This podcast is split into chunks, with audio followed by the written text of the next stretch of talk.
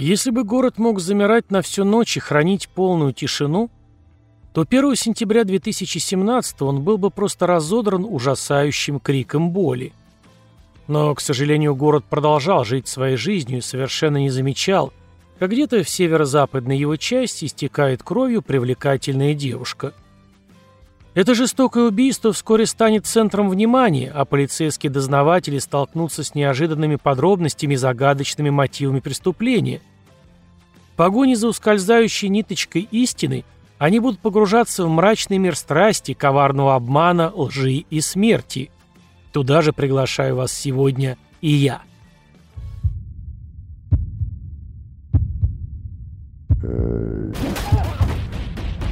Краймкаст.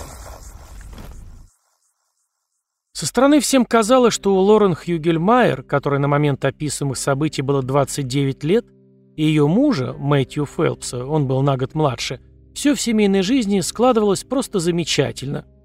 Они были женаты чуть меньше года и все еще находились на стадии затяжного медового месяца, когда вроде бы уже успели достаточно привыкнуть друг к другу, но свадебное послевкусие еще достаточно свежо в памяти и отношениях. Из профиля социальных сетей Мэтью было видно, как пара дурачится, а Лорен постоянно выкладывала одну позитивную фотографию за другой. Но печальная правда заключалась в том, что все было не так, как казалось, и она вовсе была не так счастлива, как хотела показать друзьям и родственникам. Пара познакомилась в средней школе, когда жили в штате Кентукки.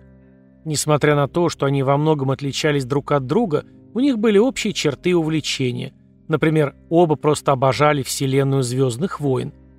Лорен была религиозной, трудолюбивой и финансово стабильной, что подтверждает, например, ее досвадебная заначка, в которой было 10 тысяч долларов. Мэтью же был парнем с нелегким характером. У него было очень тяжелое детство – он никогда не знал своего родного папашу, а его матери было некогда принимать полноценное участие в его жизни и воспитании. Она несколько раз выходила замуж в поисках счастья, и хотя мальчик как-то пытался наладить отношения с этой чередой отчимов, из этого ничего не выходило. Поэтому вскоре он был отправлен на воспитание к родителям матери, бабушке и дедушке. Вообще известно, что самые лучшие деды при всем своем горячем желании не смогут заменить родителей. Этот случай не стал исключением. И, несмотря на всю любовь и поддержку, которую они ему оказывали, у Мэтью в голове завелись собственные злобные демоны. Как только он немного подрос, в средних классах начал общаться с плохой компанией и принимать запрещенные вещества. Мэтью начал плохо учиться и почти бросил ходить на уроки. Это очень расстраивало бабушку и дедушку, которые делали все возможное, чтобы обеспечить внуку лучшую жизнь.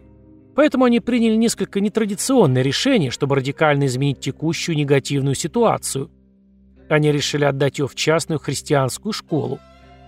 Старики надеялись, что правильные с их точки зрения ценности, проверенные веками убеждения и строгие правила этой школы поставят его на ровный прямой путь и сделают хорошим человеком. Их желание сбылось, и затея осуществилась. Внук Мэтью согласился там учиться и стать проповедником. Лорен Хьюгельмайер с родителями переехала из Кентукки в Северную Каролину и активно начала вести свой Инстаграм. Однажды ее фотографии отметил симпатичный, вроде бы смутно знакомый молодой человек. Они начали общаться, и через несколько месяцев переписки и созвонов Мэтью переехал в Северную Каролину, чтобы быть со своей возлюбленной. Поначалу многие были рады этому общению, особенно мать Лорен, Лори, которая разглядела в Мэтью идеальную пару для своей дочери – а вот отец Лорен, Дейл, сказал, что чувствует это совершенно иначе, чем его жена. По его мнению, Мэтью действовал слишком быстро и подозрительно напористо, возможно, даже что-то от них скрывал. Он сказал, что не может точно определить, в чем дело, но знает, что его годами проверенная интуиция никогда не обманывает. Тем не менее, он не был категорически против встречи и поддержал выбор дочери, ведь она казалась такой счастливой. Через несколько недель за ужином Мэтью взорвал бомбу. Информационную. Но та невероятная новость, что он выдал, заставила семью Лорен уронить нижние челюсти прямо на стол. Он рассказал Хьюгельмайерам, что раньше был женат, но тут же отказался отвечать на вопросы и выдавать какие-то подробности. Однако Лорен не смутила даже это. Она от всей души полюбила молодого человека и не хотела замечать никаких недостатков или тревожных сигналов. Как следствие, в 2015 году молодые обручились.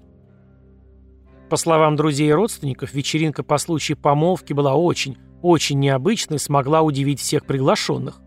Гвоздем праздника стали не жених и невеста, а мать жениха. Присутствующие ее описывали как проблемную женщину, которая всем своим видом наглядно показывала, что совершенно не одобряет выбор любимого сынули, высказывая это тут же в личных разговорах с гостями. По общему мнению, она специально надела белое платье, чтобы показать всем свои чувства и настрой, ну и, конечно же, быть центром внимания. Тем не менее, все закончилось хорошо, и в следующем году молодые люди официально связали себя узами брака.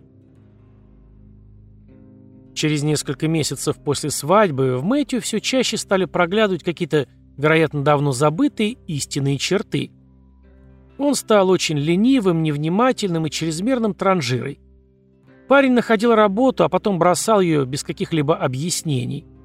Периодически главной причиной этих странностей он называл свою учебу на пастора, хотя занятия были пару раз в неделю по вечерам. Мэтью изучал миссионерство и Евангелие в Баптистском библейском колледже Клир-Крик. По словам сестры Лорен, Бет, с которой она была близка и которой доверяла все свои секреты, это его нежелание вносить посильный вклад в семейный бюджет весьма заметно сказывалось на их домашних финансах, и поэтому Лорен работал на нескольких работах и старалась обеспечивать их обоих. Одной из ее работ, например, было преподавание в воскресной школе, а другое – менеджмент в одной из сетей MLM. Как вскоре оказалось, у Мэтью, который большую часть времени проводил дома, играя в видеоигры, были многочисленные подписки на платные сервисы типа iTunes, Xbox и так далее, на сумму, превышающую тысячи долларов в месяц, что тоже, соответственно, требовало регулярной оплаты. Через полгода после свадьбы они навестили его родственников в штате Кентукки, и, по словам Лорен, это была самая ужасная поездка, в которой она когда-либо бывала. Его мать относилась к ней как к совершенно постороннему человеку, большую часть времени игнорила ее присутствие и постоянно подливала масло в огонь колкими замечаниями в адрес девушки. В гостях пара ссорилась гораздо чаще, чем дома. Раздоры не прекратились и после возвращения пары домой. Одной из причин этих ссор оказалась соседка Валери, с которой у Мэтью, судя по всему, когда-то был роман. Слова Бет, сестры Лорен, подтверждают любвеобильность Мэтью. Однажды сестра говорила по телефону с Лорен, в какой-то момент за окном на горизонте появилась Валери, и Мэтью направился к ней. Это разозлило супругу, которая готовила ужин для семьи. Она попыталась остановить мужа, но тот даже не стал ее слушать, а позже просто прислал короткое сообщение. «Ужинай без меня, мне веселее проводить время с Валери». Девушка испытала полнейший шок. Судя по всему, у нее наконец-то открылись глаза, и из любовного тумана проступил настоящий облик ее супруга. Это событие стало последней каплей, и именно в этот день Лорен поняла, что с нее хватит. Она решила уйти и разорвать этот брак, который ее тяготил. 1 сентября 2017 года, около часа ночи, Мэтью позвонил в службу 911 и сообщил оператору, что, наверное, убил свою жену, но он понятия не имеет, когда и как это произошло. «Мне снился кошмар, я проснулся в ужасе, потом включил свет, а она лежит на полу мертвая. Я весь в крови, а на кровати окровавленный нож. Кажется, что это сделал я. Я не могу в это поверить, о боже. Да, я вижу ее, ей 29, она не дышит, о боже!» Оператор начал успокаивать мужчину, который принялся оправдываться. Он сказал, что у него не было простуды, но он принял сироп от кашля под названием крицидин, потому что от него он всегда чувствовал себя хорошо и крепко спал. «Я, наверное, принял больше лекарств, чем следовало бы. Я принял крицидин, потому что он помогает мне чувствовать себя лучше, так как иногда не могу заснуть по ночам. Не могу поверить, что я это сделал, о боже! Она этого не заслужила, ну как?» Через несколько минут на вызов по сигналу диспетчера приехала бригада медиков и обнаружили Лорен в позе эмбриона со 123 ножевыми ранениями. 44, это более одной трети из них, пришлось на лицо, остальные на голову, шею и руки. Ее срочно доставили в больницу, но, к сожалению, никаких шансов в результате такой кровопотери и травм не было. Девушка умерла. Мэтью был взят под стражу, где настаивал на своем сладеньком сиропном алиби и не признал себя виновным. Полицейские, неспешно проанализировавшие место происшествия, сделали вывод, что муж, судя по всему, все четко срежиссировал, так как точно знал, что делает. По их словам, первое, на что они обратили внимание, когда приехали, это то, что он не проявлял никаких эмоций и выглядел очень чистым. На нем практически не было крови, поэтому детективы уже на месте предположили, что он помылся перед тем, как звонить в службу спасения – а нож и сироп демонстративно лежали на самых видных местах. Кроме того, медицинское заключение по взятым анализам крови позже показало, что количество сиропа в организме мужчины было слишком маленьким, чтобы хоть как-то повлиять на его рассудок. Мэтью же продолжал настаивать на своей версии событий. Общение с родственниками убитой девушки нарисовало следователям весьма печальную картину предшествующих событий. По словам семьи, за два месяца до случившейся трагедии Лорен раскрыл ужасающие подробности предыдущего брака своего мужа, в том числе информацию о том, что он однажды напал на свою предыдущую жену, из-за чего они и расстались. Сестра Бет разговаривала по телефону с Лорен как раз за несколько часов до ее смерти. Девушка поделилась с ней содержанием очередной ссоры за предполагаемой измены Мэтью с соседкой, в ходе которой она рассказала своему ставшему невыносимым мужу о своем решении расстаться с ним навсегда, подать на развод и забыть этот неудавшийся брак как страшный сон. «Я устала. Я больше так не могу», — вспоминала Бет слова убитой. «Это была ночь, когда ее убили, когда он ее убил».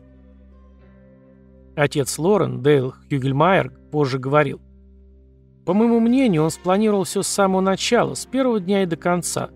Последний раз, когда я видел свою дочь, она пришла искать папку с документами — она очень нервничала, а это совсем не было похоже на Лорен. Она выглядела не очень ухоженной. Теперь я сожалею, что не задавал вопроса обо всем, что происходит. Я думаю об этом каждый день. Что я сделал что-то не так, что я что-то упустил. До сих пор я просто сожалею, что не доверился тогда своей интуиции и не посоветовал ей хотя бы еще хоть немного подождать. Я просто принял все как есть. Он очень хорошо манипулировал ситуацией, говорила мать Лорен. Получив ордер на обыск дома, где произошло это жестокое убийство, следственная группа нашла документы, выписки из банков, квитанции расходов, которые четко показывали, что у пары была серьезная финансовая напряженность. Это подтвердили родственники Лорен. Будущий пастор тратил гораздо больше денег, чем зарабатывала пара. А еще Лорен, судя по всему, недавно предприняла решительные шаги, чтобы ограничить расходы своего мужа и заблокировала пару своих банковских карт, которыми пользовался ее муж. Изучение ноутбука и телефона подозреваемого тоже принесли свои неожиданные плоды. Внезапно оказалось, что у Мэтью был секретный аккаунт в одной из запрещенных у нас соцсетей Марти Редикал, куда он выкладывал мрачные кадры из фильма «Американские психопаты» фотографии, на которых он был одет как главный герой фильма Патрик Глейдсон Бейтман в исполнении Кристиана Бейла. В ночь, когда была убита Лорен, он написал «Все, наверное, подумают, что я серийный убийца». Детективы добавили эти улики к остальным многочисленным доказательствам, которые без этого выглядели достаточно серьезными, и передали дело в суд. Во время слушаний многие люди пришли дать свои показания, среди них оказалась даже бывшая жена Мэтью, Брук. Она рассказала присяжным, что их брак распался точно из-за тех же самых проблем, которые вскоре возникли и у Лорен – тотальный контроль с его стороны, чрезмерные траты и романы на стороне. Сторона обвинения настаивала на том, что дело не в сиропе от кашля, даже не в его количестве, а в том, что Мэтью – самый настоящий кровожадный психопат, намеренно лишивший жизни девушку, которая отдала ему всю себя без остатка. И теперь он должен за это заплатить. Прокурор запросил высшую меру наказания. Несостоявшийся проповедник Мэтью, судя по всему, понял, что плохо учился и недостаточно любил Господа, раз тот от него отвернулся в такой важный момент. И потому, когда на следующем заседании судья Пол Риджуэй спросил, признается ли он в убийстве своей жены Лорен, тот ответил «да». Как говорят, спасение утопающего – дело рук самого утопающего, вот и Мэтью решил сам решать свои проблемы.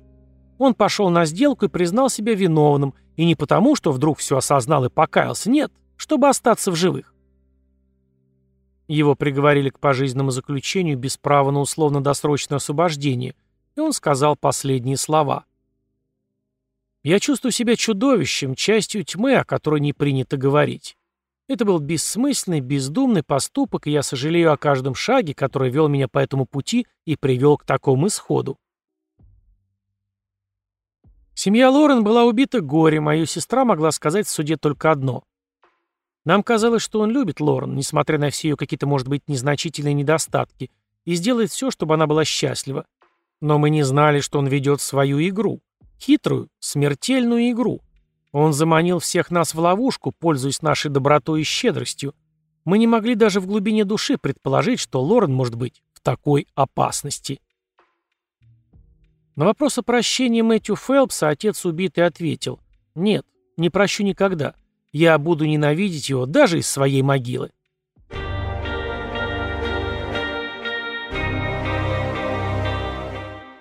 Лорен похоронена на городском кладбище, и на ее могиле вот уже несколько лет лежат живые цветы. Мэтью сидит в тесной камере и будет там коротать время до конца жизни. А шумный беспокойный город, который никогда не спит и не слышит криков боли, просто тщательно переживал очередную жертву, проглотил ее и даже ничего не заметил. В этом окружающем нас несправедливом мире нужно не забывать об осторожности и заботиться о своих близких, потому что неизвестно, когда и где непредвиденная трагедия ждет нас самих. И этот трагический случай убийства Лорен как раз напоминание о том, что наша жизнь кратка и непредсказуема. И только внимательное отношение к близким может сделать нашу жизнь более безопасной и счастливой. А когда захотите расслабиться, эксклюзивный True Crime фильмы в моем переводе и озвучке можете увидеть на моем канале на Бусти или по подписке VK Donut.